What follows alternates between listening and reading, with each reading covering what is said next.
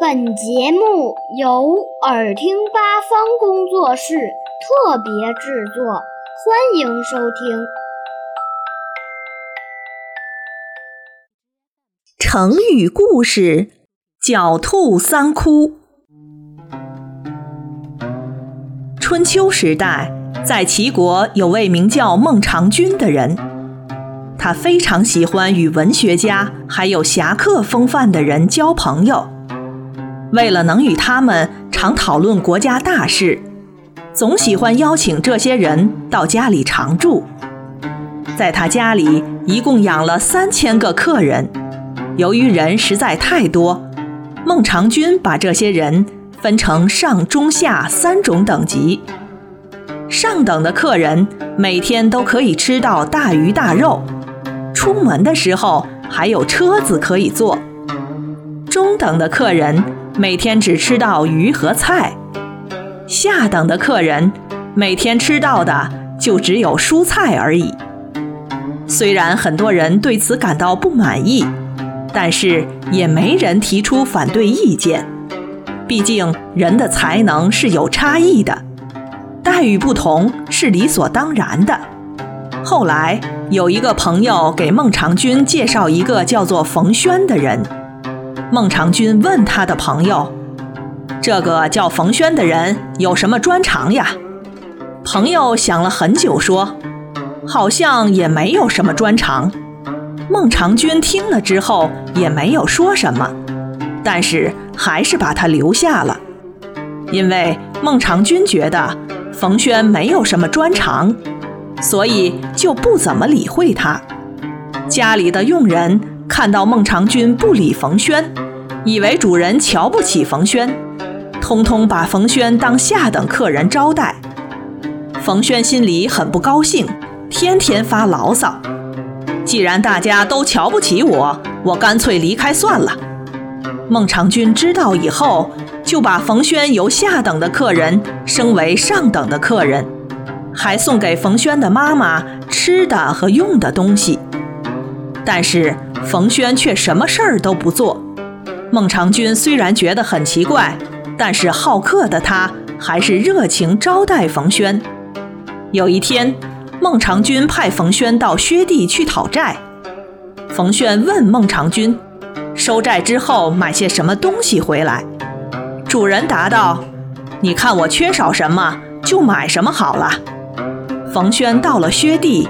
他见欠债者都是贫苦庄户，立即以孟尝君的名义宣布债款一笔勾销，将各户的债务契约烧掉了。薛地人民都以为这是孟尝君的恩德，而心里充满感激。孟尝君见到冯轩后，问他给自己买了什么。冯轩说：“你财宝、马匹、美女，应有尽有。”我只替你买了仁义回来。孟尝君知道冯轩以他的名义免除了薛地的债务，此即买了仁义之后又气又怒，但是已无法挽回，十分无奈。直到后来，孟尝君被齐王解除相国的职位，前往薛地定居，才知道冯轩为他买的仁义价值所在，连连感谢冯轩。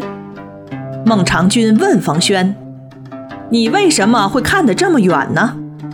冯轩说：“狡兔三窟，仅得免其死耳。今有一窟，未得高枕而卧也。”大意是，一只兔子要有三个洞藏身，才能免除被猎人猎杀的危险。您住在薛地，就好像兔子只有一个洞，是很危险的。万一齐国的国君对您不满意，要杀您，您连其他躲的地方都没有呢。所以您还不能把枕头垫高，安心的睡觉。孟尝君一听，那我该怎么办呢？冯轩说：“这件事儿就交给我去办，我会让您像狡兔一样，有三个安全的洞藏身。”于是冯轩去见梁惠王。告诉梁惠王说：“如果梁惠王能请到孟尝君帮他治理国家，那么梁国一定能够变得强盛。梁惠王听了之后，立刻派人带着一千斤黄金、一百辆马车去请孟尝君到梁国做相国。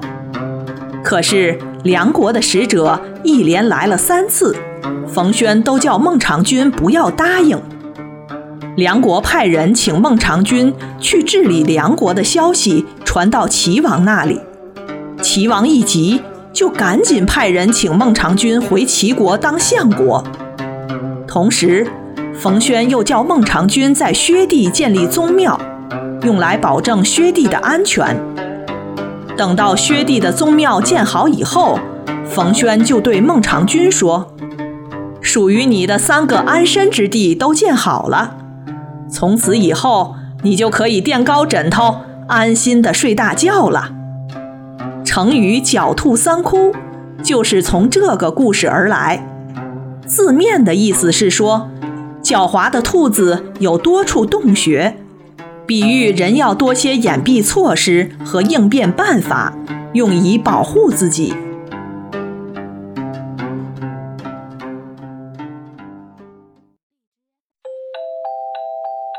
小朋友们想听更多有趣的故事。请关注微信公众号“耳听八方”，快来听听吧。